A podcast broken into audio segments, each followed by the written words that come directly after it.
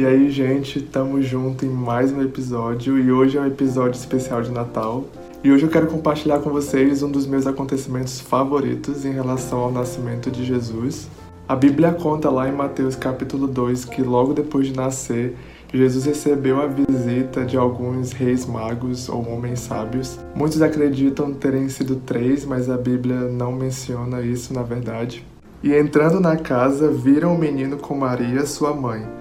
Prostrando-se, o adoraram, e abrindo os seus tesouros, entregaram-lhe suas ofertas: ouro, incenso e mirra. O contexto e o significado de cada um desses presentes me deixaram profundamente impactado.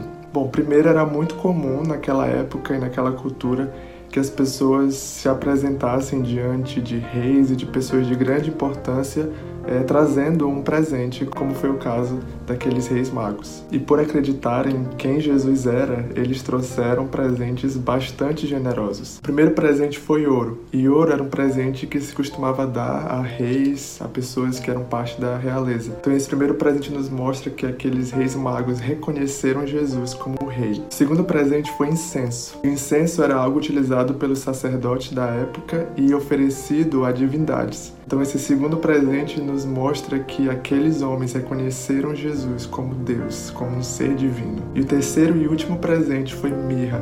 A mirra era uma resina utilizada naquela época para preparar corpos para o sepultamento. Isso nos faz lembrar que Jesus também era humano e aponta para o sacrifício que um dia ele faria ao morrer por nós na cruz. É possível que aqueles homens não tivessem a menor ideia do que aqueles presentes simbolizavam, mas de uma coisa nós sabemos: eles reconheceram quem Jesus era e eles desejavam honrá-lo, entregando algo precioso para ele. Por isso, lembrar da atitude desses homens que se prostraram e adoraram o menino Jesus nos mostra o verdadeiro sentido e significado dessa data tão especial. E hoje também somos chamados a nos prostrarmos em adoração e reconhecermos o Rei que, sendo Deus, se fez homem e morreu em nosso lugar, nos dando a própria vida como presente para que nós pudéssemos ter a vida eterna. Eu quero te desejar um Feliz Natal e se essa mensagem falou ao teu coração, compartilhe ela com alguém. Até a próxima. Tamo junto.